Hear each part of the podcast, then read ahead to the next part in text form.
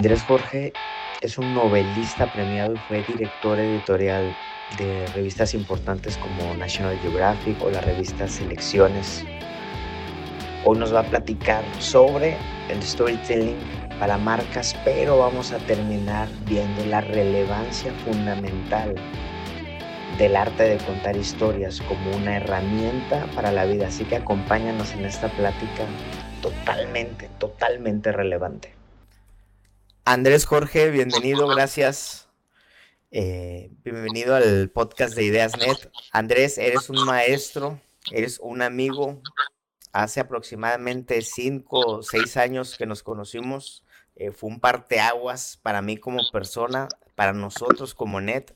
Y hoy es un gran honor que nos compartas de, todo esto que, que tú ya sabes, dominas bien y eres maestro del storytelling. Pues gracias, mi querido amigo. Eh, Sam, yo eh, siento, además me da mucho gusto colaborar, platicar contigo.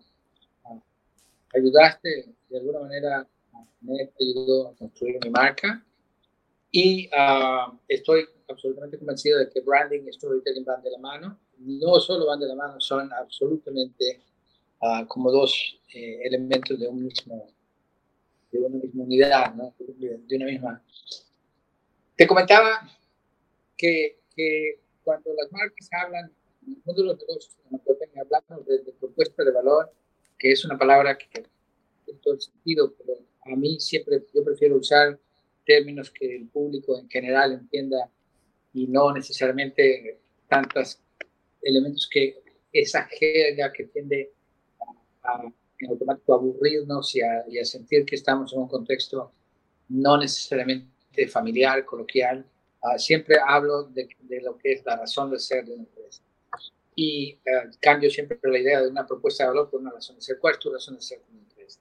Y yo creo que, que la razón de, que, que, la razón de ser de una empresa, eso que te motivó, eso que te, ese origen, ese impulso inicial que tuviste de crear algo que amabas, fuera que zapatos o, o, o, o el submarinismo o cualquier cualquier cosa que, que te motive y que sientas que, que, te surge esa pasión, esa necesidad de crear algo en ese sentido, de seguir a una tendencia. Esa razón de ser es, es, la historia esencial marca y es, lo, y es lo que llamamos este mito fundacional, la historia de origen. toda marca nace, toda organización nace casi siempre de una historia de una historia, a veces hasta de una historia muy, muy sencilla. Un día me desperté y descubrí uh, que, como Gregorio Sansa, ¿no? que se había convertido en un corazón. Y ahí empieza toda la historia. El, la idea de, de, que existe cualquier marca, la razón de ser, ese por qué hago lo que hago, que, que planteó también este círculo dorado de Simon Sinek, el propósito de cualquier empresa parte siempre de una historia, de una motivación inicial, de un sentimiento, de una necesidad. Y, podemos contar miles de historias de cómo empezó Apple en, un garaje o cómo empezó una, una banda de rock o lo que sea, y siempre detrás de la esencia de esa marca hay una historia, hay una motivación inicial. Esa motivación inicial definitivamente es la línea central sobre la cual se va a desarrollar todo el branding. Al final, ¿qué cosa es brand? Uh, la palabra brand viene de branch, uh, de, de, de, es una palabra de un sentido muy, muy específico. Uh, la palabra brand viene de marca, pero de marcar. Y la, era la idea de marcar con fuego tus propiedades, las reces, todo aquello que se hacía en una época esto es mío, esto soy yo, esto me representa. Eso es lo que significa la palabra brand en inglés. Y branding es todo lo relacionado con lo que representa mi marca, lo que representa aquello que es mío, yo creé, que pertenece a mi ámbito. Entonces, en ese sentido, toda, toda marca que trasciende como marca, toda organización que trasciende como marca, parte de una historia o de un universo de historias que están relacionadas con esa historia de origen, con ese mito fundacional. Entonces, una de las cosas que más me llama la atención a mí que ah, definitivamente, como tú dices, eh, decías hace un rato, se ha prostituido eh, mucho el sentido del storytelling. Ah, hoy todo el mundo habla de storytelling, hoy todo el mundo dice que hace storytelling, porque es simple. Cuando algo se pone de moda, todo el mundo se sube al barco y, y dice, pues, hacer storytelling, pues yo siempre he hecho storytelling. La realidad es que no es así. Cuando hablamos de storytelling, siempre insisto, es contar historias con propósito y a propósito. Nosotros elegimos toda una serie de historias que contar sobre nuestra marca, sobre nuestra organización, sobre nosotros, porque esas historias identifican. Y nosotros queremos que se identifiquen con nosotros. Ah, se identifiquen con nuestra marca. Y esas historias van primero. Eh, yo he visto muchas veces se trata de la construcción de una marca, lo primero que va eh, para muchos es un logotipo y hazme una paleta de color y hazme toda una serie de, de, elementos gráficos que me identifiquen. Y muchas veces se hace un trabajo excelente, pero otras veces vemos que simplemente se eligen toda una serie de elementos donde sin que haya una investigación de fondo de cuáles son las motivaciones esenciales, cuál es la historia de origen, cuál es el entorno en el que se desarrolla la marca. Y uh, puede funcionar o no, pero la realidad es que hoy, si a mí me preguntaran, eh, supongo que porque es mi campo, ¿qué es lo primero que yo haría a la hora de, de desarrollar todo el branding de una marca desde uh, su fundación, desde su, desde partir de su momento fundacional?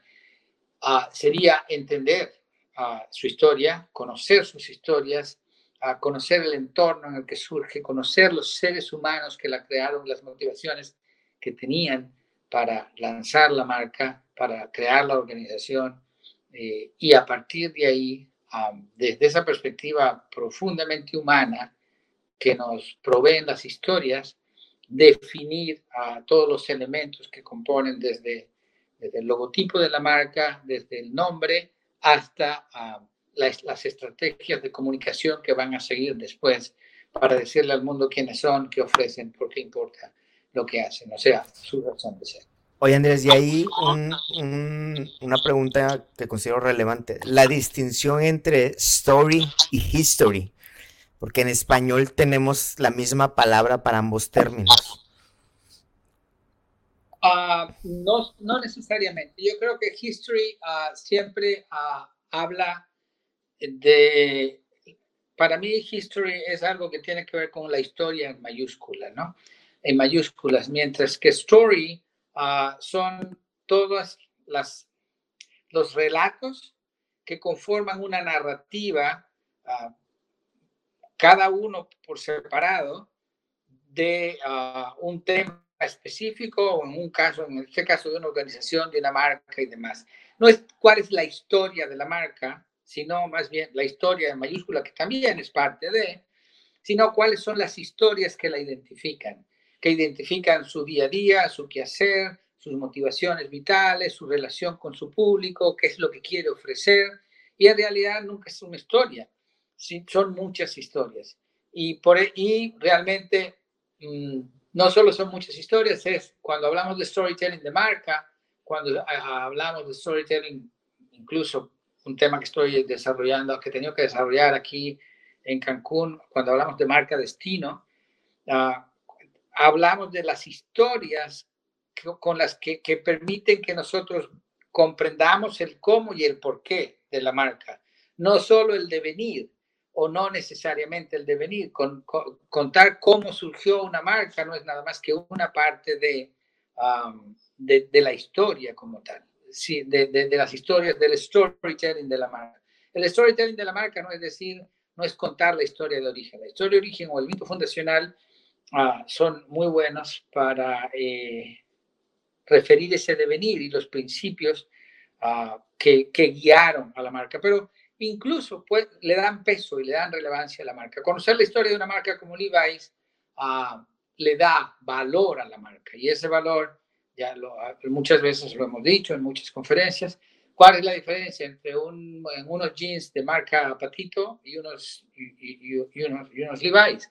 Bueno, Levi's tiene una historia y detrás de la historia de Levi's hay todos movimientos culturales, los años 60, los 70, los hippies, los mineros, hay toda una historia detrás que le da un valor a la marca. Y ese valor es, le da aprecia la marca, le da un valor. O sea, ¿por qué a nosotros nos ponemos unos jeans que dicen device detrás? Porque en el fondo nos sentimos identificados con toda una historia, es parte de, mi padre quizá lo hizo, vimos a James Dean, vimos a, a Marilyn Monroe, vimos a tantos personajes, entonces detrás hay una historia, esa, esa historia es el branding, esa historia es lo que le da el peso a la marca, y eso es lo que hace que estos jeans marca Patito cuesten 40 pesos y los Levi's cuesten mil y uno decida comprarlos, porque eso, al final nos identificamos de alguna manera con esas historias.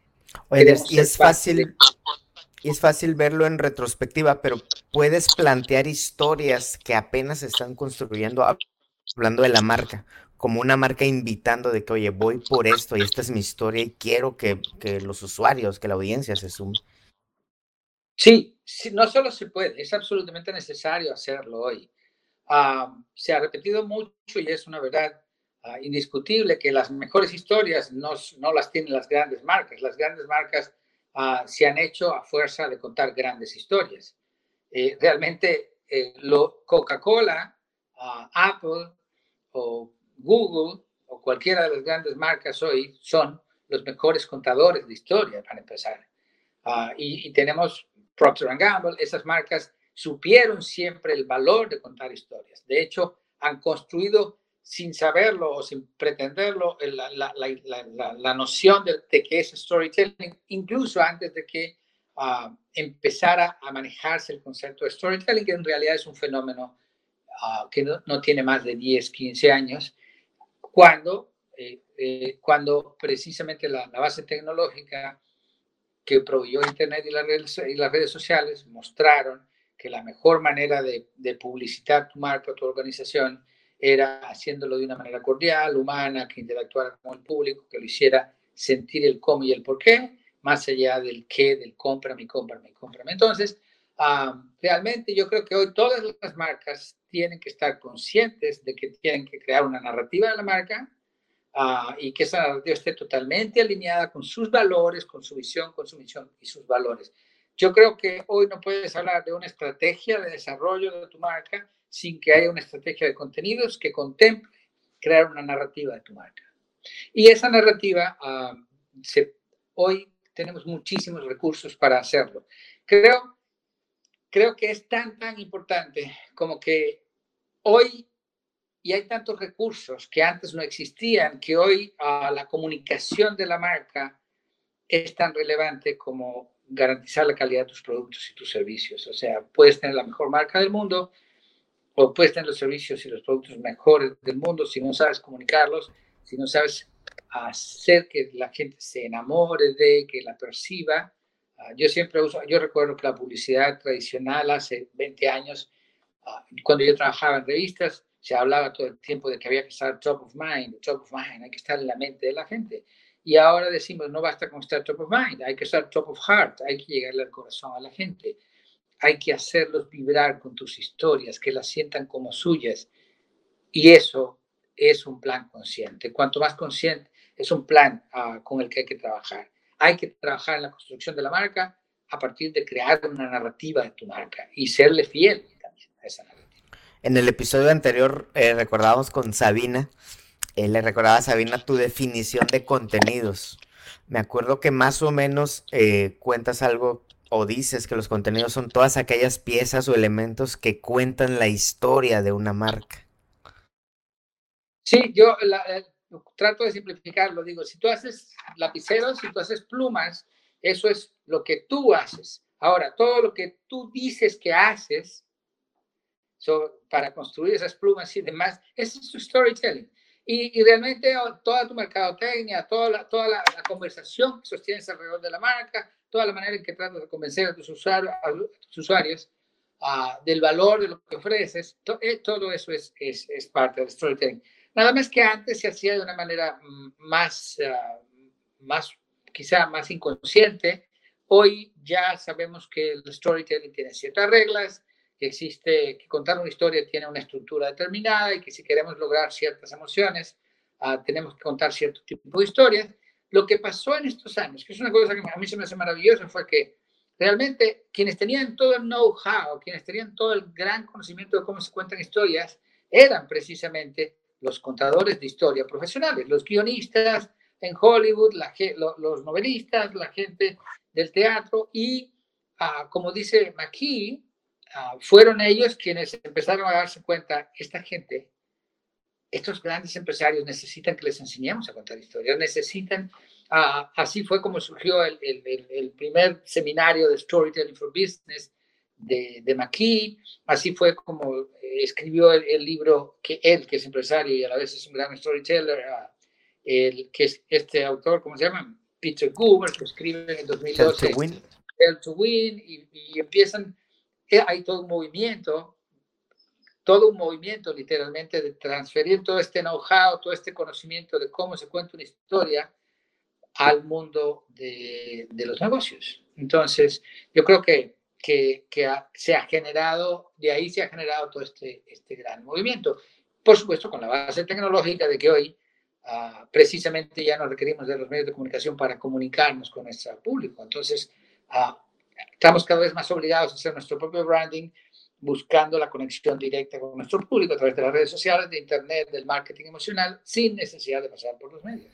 Y en, esa, en esta nueva ola de esta cercanía de las marcas con las audiencias, dada la, exposición masiva, ¿qué relevancia tiene que las marcas tengan un rostro? Y sobre todo que ese rostro sea el fundador que cuente la historia original de la marca, De hecho, ahí hay un cambio muy, muy significativo también. Puede ser generacional, puede no serlo, ah, pero uno puede darse cuenta, por ejemplo, ah, que hoy si uno se fija en cuáles son las marcas más exitosas del mundo, uh, lo primero que ve es al rostro que representa esa marca. Llámese Steve Jobs o Richard Branson o Elon Musk o Jeff Bezos, literalmente dan la cara. En el caso de Steve Jobs ya no, pero o, dan la cara por la marca. Eso es algo que es, que es muy singular eh, y, habla mucho precisamente de, de, de, este cambio de concepción las, en el siglo XX los holdings, los grupos, las grandes empresas eran como organizaciones invisibles, o sea, uno no conocía ni siquiera quiénes eran los fundadores, los creadores, eh, si acaso aparecían ahí atrás como líder de alguna fundación o algo por el estilo. Cada día ah, ah, hay más un cambio en el sentido. ¿Por qué es importante esto? Porque si nosotros queremos contar nuestra historia las historias involucran siempre a seres humanos y, las historias nos pasan a los seres humanos. Y, contar historias es compartir experiencias. Eso eh, es la frase más, más vibrante para mí y más, puntual. No es mía, es de Benjamin Wallstrom, ah, pero la idea de contar historias compartir experiencias, es la esencia. Si nosotros somos capaces de contar las historias de nuestra marca, ah, lo que nos motivó, lo que nos hace vibrar de nuestra organización, hacemos vibrar a otras personas con eso.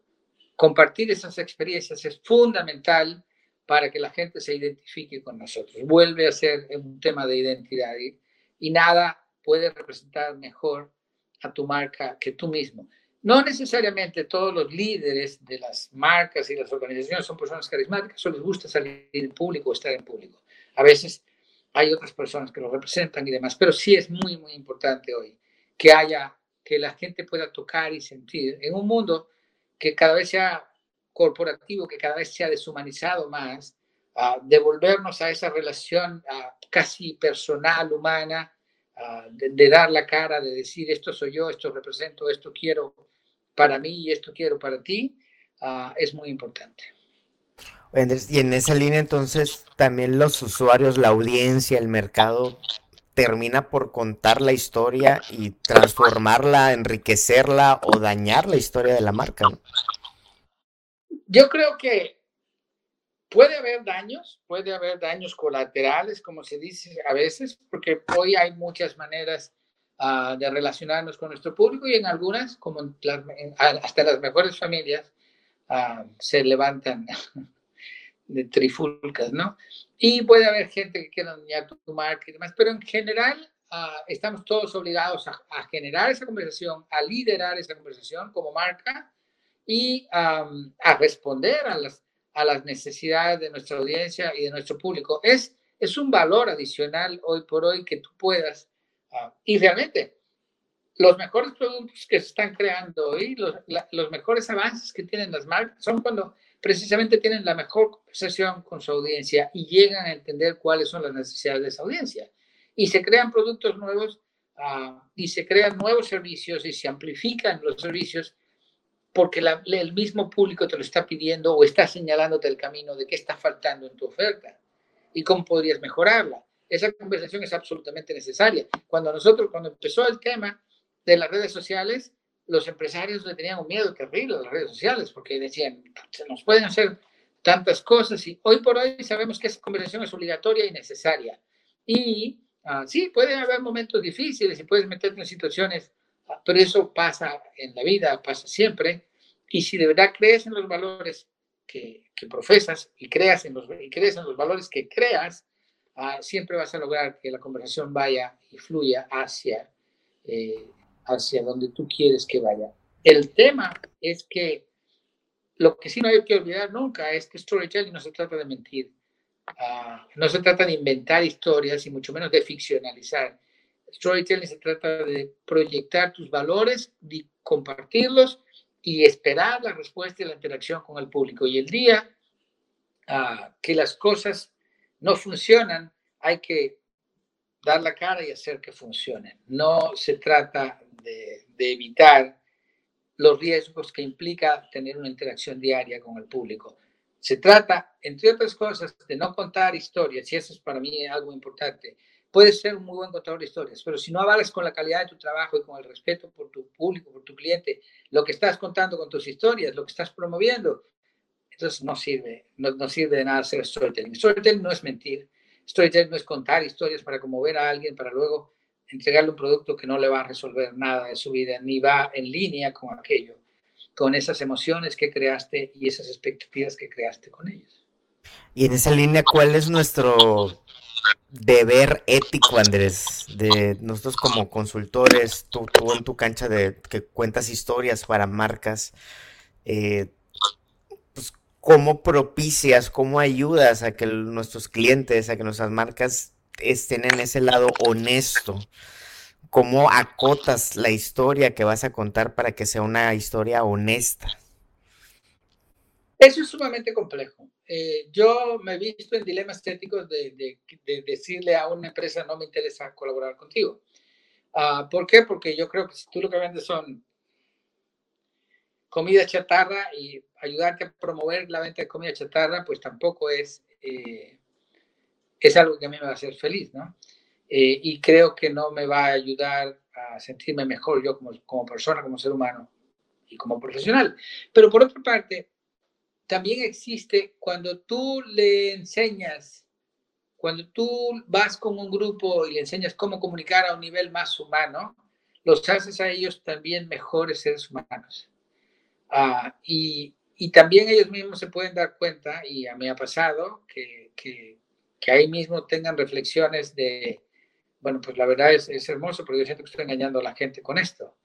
Y, y ah, digo, en muchos casos es un aprendizaje que a mí ah, me gusta o una experiencia que me gusta compartir y que para muchos es el descubrimiento de que, bueno, sí, pero yo siento que estoy manipulando a la gente, cuando, porque si yo les, estoy vendiendo una bolsa de papas con cuatro papas y que además es más grasas que papa, ah, o lo que sea, y, y, sabemos que no queremos que nuestros hijos coman eso, pues entonces eh, no está bien, pero yo ahí en realidad estoy apelando a la conciencia, creando conciencia en la persona. Y eso no lo voy a dejar de hacer nunca. La realidad es que yo, yo en mis cursos digo lo que tengo que decir con respecto a esto. Ser, hacer storytelling es ser honesto, primero que todo. Es, es hablar de los valores en los que tú crees.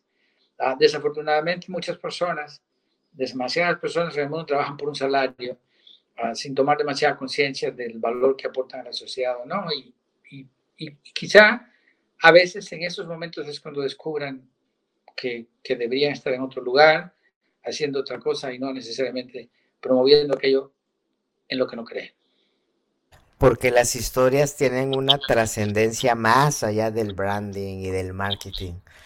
Iniciábamos esta, esta plática, Andrés, con la con que se ha prostituido mucho el storytelling, ¿no? Pero ya yéndonos un paso atrás del branding, del marketing, de los negocios, traes en tu playera la palabra storytelling que representa tu marca, tu logo. ¿Por qué Andrés Jorge cree tanto en las historias? ¿Qué relevancia tiene en el ser humano ya a un nivel más, más profundo, Andrés, más, más espiritual, más de relevancia antropológica? Primero fue el verbo. Eh, entendamos que, que, que está escrito, es la primera línea ah, del Evangelio según San Juan, ¿no? Primero fue el verbo. ¿Qué quiere decir esto? Las cosas, el mundo eh, tiene que ser nominado para que exista. Ah, las, la realidad solo existe cuando es nominada, cuando somos capaces de decir, eh, la mesa solo existe cuando la nombramos como mesa y cuando la reconocemos como mesa. Mientras tanto, es un objeto sin ningún. Y la realidad solo existe cuando es nominada.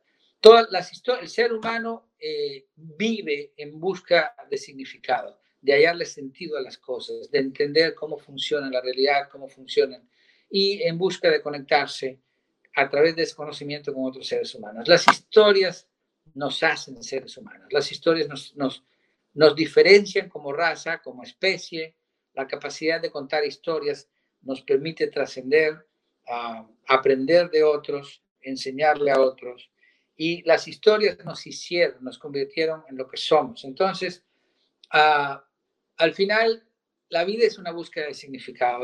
La, vida en, pleno es una búsqueda de tratar de entender, de tratar de hallarle sentido a las cosas. Y solo las historias realmente nos ayudan, no son la mejor manera de hallarle un sentido. Vivimos una experiencia que nos cambia, que nos ayuda a entender algo, compartimos esa experiencia y esa experiencia pasa a ser parte del contenido vital de otro ser humano. Entonces, Ah, no podemos vivir sin historias.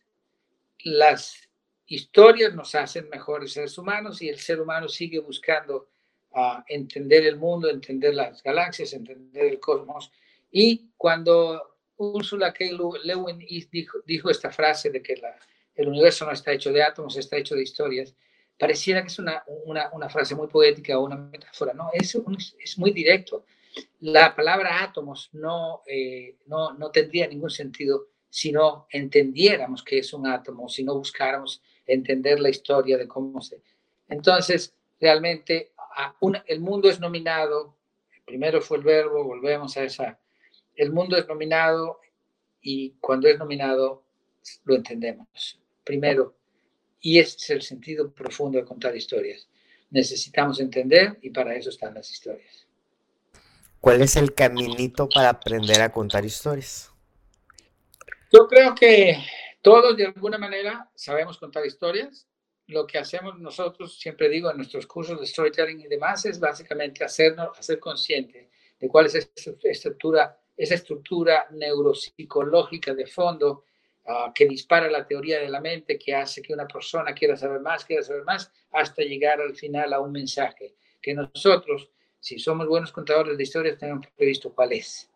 Porque storytelling es contar historias con propósito. Queremos que veas esto, que escuches estos acontecimientos, estas historias, porque contienen un mensaje y ese mensaje está al final. Entonces, ah, hay un arco narrativo, hay un arco dramático que va siempre de un quién que enfrenta a un qué para llegar a un cómo. Ah, digo, que enfrenta a un qué, un quién que, que, que, que, se pregunta o tiene una problemática. Uh, se enfrenta a un cómo para resolverlo y llegar a un qué y a un por qué, a entender. Entonces, digamos que hay, hay, hay un flujo natural en la manera en que se cuentan historias y cuando lo aprendemos y lo hacemos conscientes resulta mucho más fácil incluso entender nuestra propia narrativa personal. Quienes nos dedicamos a contar historias sabemos que muchos empezamos creyendo que era una metodología para enseñar a otras personas a comunicarse mejor. Ahora sabemos que es una herramienta para la vida.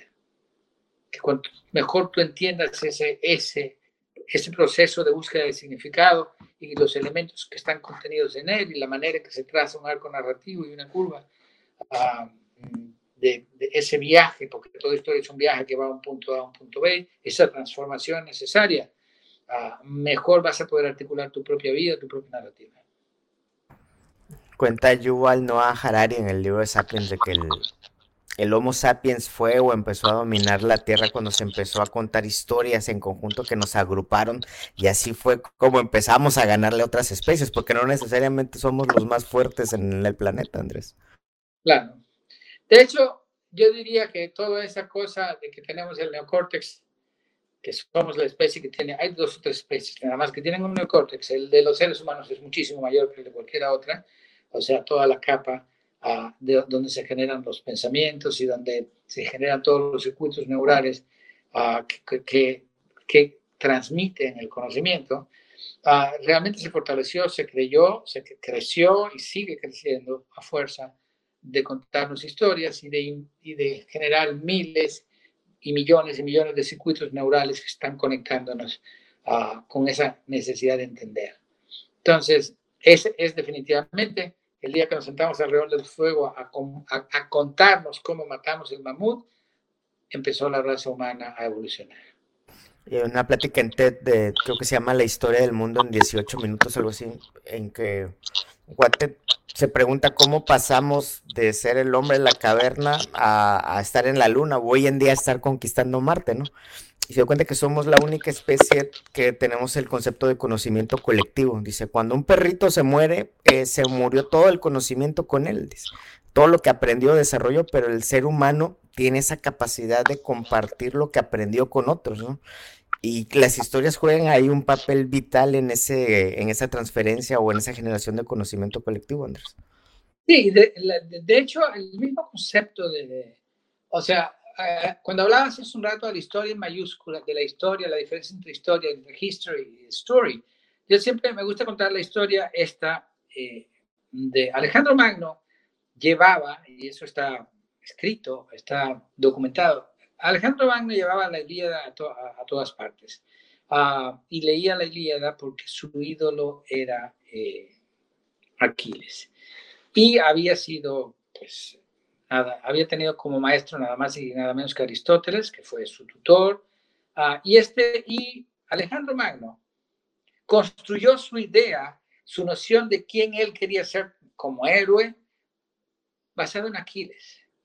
Y luego Julio César construyó su historia de quién él quería ser, basado en Alejandro Magno. Y realmente esa idea de, eso solo, esa necesidad de trascendencia, se logra a partir de las historias ah, que nos llegaron y que con las que nos identificamos y que de alguna manera construyeron nuestra propia imagen de nosotros mismos. Entonces, el ser humano busca trascender y las historias son la forma de trascender. De eso es de lo único que hablamos cuando hablamos de la posteridad y de toda una serie de cosas ah, que van más allá de, la trascendencia a nivel físico. Entonces, Ah, definitivamente las historias nos construyeron como especie y nos siguen construyendo como seres humanos. De ti aprendí que, Aristóteles ya se preguntaba o ya buscaba el patrón de cómo contar mejores historias, ¿no? Sí, el primer libro donde se estudia este patrón es el arte poética, precisamente. El arte poética de Aristóteles, que es, que es un libro genial, inconcluso, breve, pero que vale muchísimo la pena hasta el día de hoy leerlo porque descubrimos ahí ya como que no hay nada nuevo Oye, Andrés, ¿y qué, historias estás contando tú hoy en día? Porque, tío, como, como background, eh, has pasado por revistas, pero también eres novelista y ahora estás explorando otros formatos. ¿Sigue siendo el mismo patrón sin importar el formato, sin importar el canal, el medio? Pregunta excelente, para el cual tengo 9% de batería nada más en el teléfono, pero, pero pero es una pregunta muy, muy, muy, interesante. Yo empecé como novelista y después fui editor de revistas, lo cual influyó muchísimo hasta mi manera de escribir. Dirigir una revista como National Geographic o una revista como Reader's Digest también me enseñó mucho, mucho sobre el arte de escribir. Ya sabemos que el arte de escribir eh, y el arte de editar van de la mano y, cuanto mejor sepas usar ambos, mejor va a ser el producto final. E, escribir es, es mucho, mucho borrar, editar, volver sobre, pulir, y eso lo sabemos todos. De, en, hace, yo sentía un olímpico desprecio, voy a decirlo así, me encantaba el cine, pero sentía un olímpico desprecio por las telenovelas y las novelas y la televisión en general. y hace, de hace cuatro, cinco años para acá, hace seis, siete años, un amigo eh, me recomendó que viera una serie, un amigo novelista que tenía la misma noción de la literatura que yo, de algo, un arte muy serio, muy... Y de hecho me dijo, me dijo dos series, que yo una de las dos no, no ligué tanto con ella, pero la otra sí, The Wire, y vi la serie, investigué un poco sobre la serie y es impresionante porque no solo la serie es extraordinaria, sino la, está escrita por dos personas que sabían todo lo que tenían que saber para escribir esa serie. Uh, uno era un policía que había 17 años, había trabajado en, en, la policía de Baltimore, y el otro era un cronista, eh, de la, era un periodista que hacía la crónica del crimen en la, en la ciudad. Entonces, escribieron una serie increíble por el realismo, por la... Pero yo no solo descubrí que la serie me interesaba y empecé a ver otras series, sino que las series de televisión, todo este nuevo, esta nueva gestión que estaban haciendo HBO primero, después Netflix y demás, estaban retomando, estaban adicionando elementos a la construcción de las historias visualmente y desde el punto de vista del storytelling, de, cómo se contaba la historia, que eran sumamente novedosos e interesantes y que ayudaban muchísimo a reforzar el mensaje, a, visualizar mejor. Entonces, la verdad me fasciné por y empecé a ver series de manera muy selectiva hasta el día de hoy y ah, sobre todo lo que hizo Netflix con las docu-series, con las series documentales. Y realmente me fasciné con el mundo este porque sí vi, y, también le oí un comentario en ese sentido a Maki. Maki dice, a Netflix y las series le quitaron ya el trono a Hollywood y al cine para siempre. ¿Por qué? Por muchas razones. Si él les explica, no vamos a hablar aquí, puede generar mucho debate el tema, no vamos a hablar de eso, pero a mí me fascinó, al punto de que me puse a estudiar guiones de series, me puse a estudiar el uso de elementos de cómo se van eh, eh, usando el leitmotiv, cómo se va usando uh, muchos recursos uh, para irle adicionando peso a la historia, mantener el interés vivo uh, de, sí, escena por escena. Entonces, realmente fue, fue para mí muy interesante y de ahí ha derivado que, bueno, pues en estos momentos estoy más metido con el tema de, de la producción audiovisual y de las docuseries que de escribir novelas. Con todo el respeto que sigo sintiendo por la literatura, siento que quizá la novela fue el gran arte del siglo XX o uno de los gran artes, de los grandes, en el siglo XXI las cosas están cambiando. Y se mantiene ahí una esencia del storytelling. Cambia el formato. No, los formatos cambian invariablemente. Los géneros literarios y artísticos han, nacido y han muerto con las edades. Ah, ¿En cuántos géneros hoy literarios hoy desaparecieron?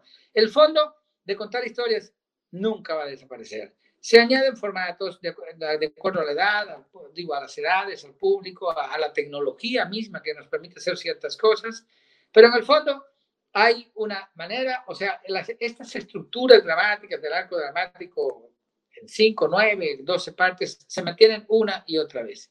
Y quienes las conocemos, quienes trabajamos desde dentro con esto, las visualizamos a tiempo completo.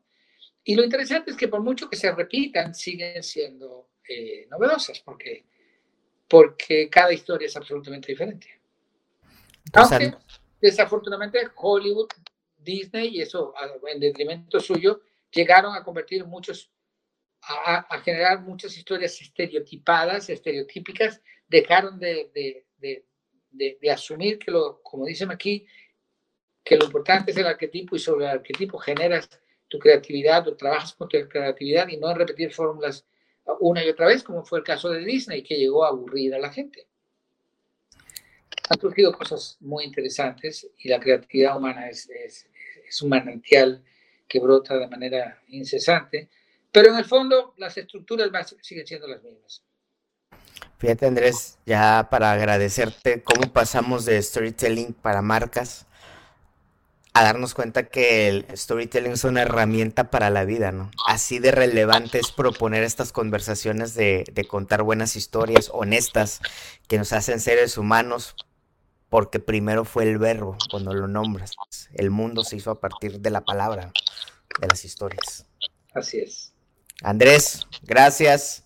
Nos propusiste muchos caminos, llevo aquí varias anotaciones. Este, te agradezco como siempre, porque así fue. Al escucharte hablar de storytelling, nos detonaste un camino que seguimos explorando, que seguimos con más preguntas que respuestas siempre, ¿no? Pero es la base del crecimiento del ser humano. Siempre es mejor tener más preguntas que respuestas. De hecho, es mejor asumir que no tenemos respuestas, que solo tenemos mejores preguntas. Andrés, muchas gracias. Un gran abrazo con, con mucha gratitud y eterna admiración. Un gran abrazo, mi querido Sam. Seguimos esta conversación de una manera. Hasta la próxima. Hasta la próxima.